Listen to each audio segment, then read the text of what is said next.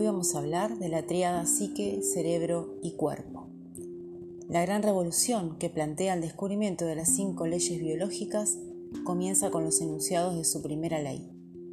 En la misma Hammer plantea que todo lo que nosotros llamamos enfermedad es parte de un programa especial con sentido biológico, diseñado por la naturaleza para ayudar al individuo frente a una situación de estrés producto de la vivencia de un conflicto biológico.